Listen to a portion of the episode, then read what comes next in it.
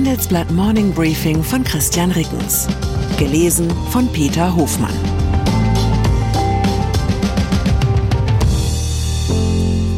Guten Morgen allerseits. Heute ist Mittwoch, der 19. Juli 2023.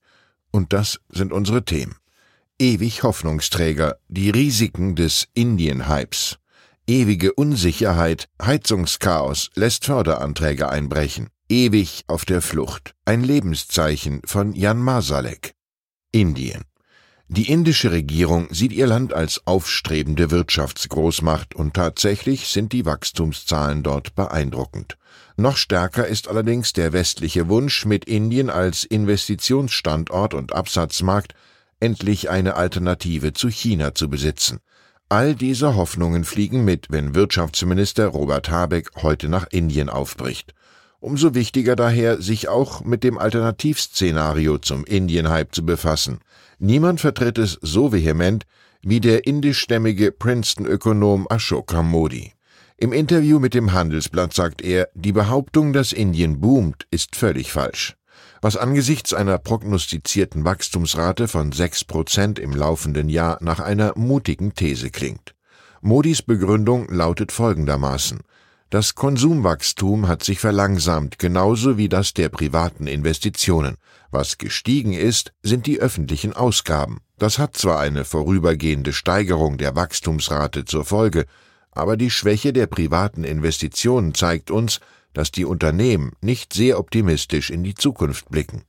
Der Ökonom prognostiziert, dass es Indien nicht gelingen werde, von der Verlagerung von Lieferketten aus China in großem Stil zu profitieren. Die Lücke sei riesig und werde stetig größer. Tatsächlich fiel das Volumen der neuen ausländischen Direktinvestitionen im vergangenen indischen Fiskaljahr um 16 Prozent auf 71 Milliarden Dollar. Es war der erste Rückgang seit einem Jahrzehnt. Für Deutschland ist Indien ohnehin nur ein Partner unter vielen. Das Handelsvolumen beträgt mit rund 30 Milliarden Euro etwa ein Zehntel des Handels mit China. Energiewende die Debatte über das Heizungsgesetz verunsichert offenbar die Verbraucherinnen und Verbraucher und hält sie davon ab, energetisch zu sanieren. Laut aktuellen Zahlen des Bundesamts für Wirtschaft und Ausfuhrkontrolle sank im Juni die Zahl der Anträge auf Bundesförderung für effiziente Gebäude im Vergleich zum Vorjahresmonat von 53.000 auf knapp 26.000. Das Politikchaos der letzten Wochen und Monate habe gepaart mit der aktuellen allgemeinen Investitionszurückhaltung viel Verwirrung gestiftet, sagt Christian Noll, geschäftsführender Vorstand der deutschen Unternehmensinitiative Energieeffizienz.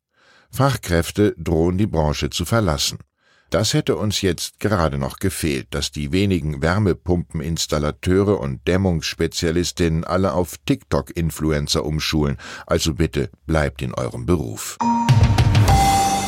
Wirecard der flüchtige Wirecard-Vorstand Jan Masalek hat sich über seinen Anwalt beim Münchner Landgericht gemeldet. Sprecher von Staatsanwaltschaft und Gericht bestätigten am Dienstag den Eingang eines Schreibens von Masaleks Rechtsanwalt bei der vierten großen Strafkammer, die über den mutmaßlichen Milliardenbetrug bei Wirecard verhandelt. Einem Bericht der Wirtschaftswoche zufolge hat der Österreicher sich darin zum Drittpartnergeschäft in Asien geäußert das im Mittelpunkt des Prozesses gegen den ehemaligen Vorstandschef Markus Braun und zwei weitere ehemalige Manager steht. Masalek soll zu verstehen gegeben haben, dass dieses, anders als von der Staatsanwaltschaft behauptet, doch existierte. Die Staatsanwaltschaft hält die angeblichen Drittpartnergeschäfte für eine Fälschung und die daraus erzielten Gewinne für erfunden. Der ebenfalls angeklagte ehemalige Wirecard-Statthalter in Dubai, Oliver Bellenhaus, hat den milliardenschweren Betrug als Kronzeuge eingeräumt auch Insolvenzverwalter Michael Jaffe hat keine Spuren der Transaktionen gefunden und hält es für erwiesen, dass diese Geschäfte erfunden waren. Russland. Einem internationalen Haftbefehl entzieht sich derzeit auch der russische Präsident, was Südafrika in eine Zwickmühle bringt.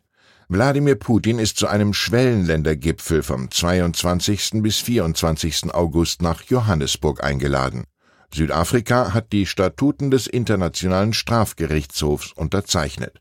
Das Land steht deshalb unter internationalem Druck zu bestätigen, dass es Putin wegen mutmaßlicher Kriegsverbrechen in der Ukraine verhaften werde, sollte er anreisen. Nun hat sich Südafrikas Präsident Cyril Ramaphosa zu dem Fall geäußert. Russland habe deutlich gemacht, dass die Festnahme seines amtierenden Präsidenten einer Kriegserklärung gleichkäme, schrieb Ramaphosa in einer Erklärung. Das könnte Ramaphosa dem südafrikanischen Volk gegenüber nicht verantworten. Südafrika habe deshalb beim Internationalen Strafgerichtshof eine Ausnahmeregelung beantragt. Finanzen die teuerste Art der Dummheit in Finanzfragen besteht darin, zu glauben, etwas zu wissen, das man in Wirklichkeit nicht weiß. Rumänien scheint in dieser Hinsicht besonders gefährdet zu sein.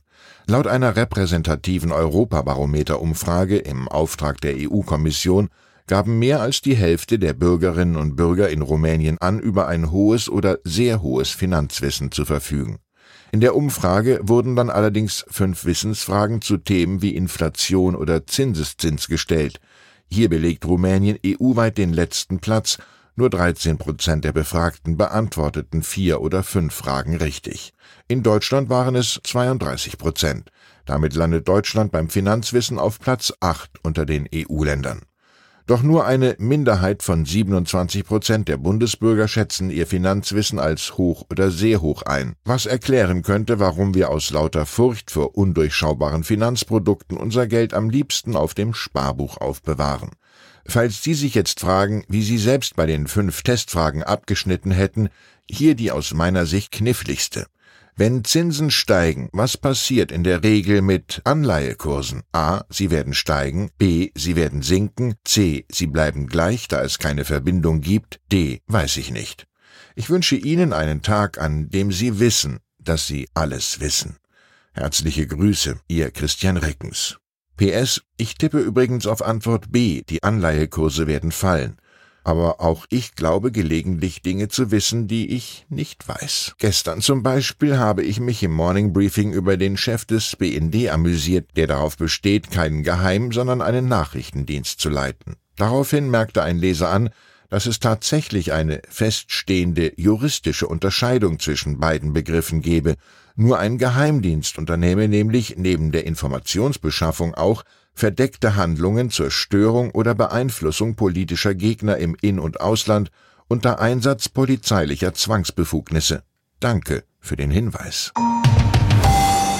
Zur aktuellen Lage in der Ukraine. Wie die Stadt Dnipro der Ukraine den Sieg bringen will. Die Bürger von Dnipro wehren sich gegen Russlands Angriffskrieg.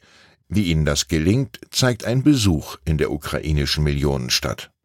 Harsche Kritik an Russland bestimmt UN-Sicherheitstagung. Die russische Kündigung des Getreideabkommens mit der Ukraine ist im UN-Sicherheitsrat in New York scharf kritisiert worden.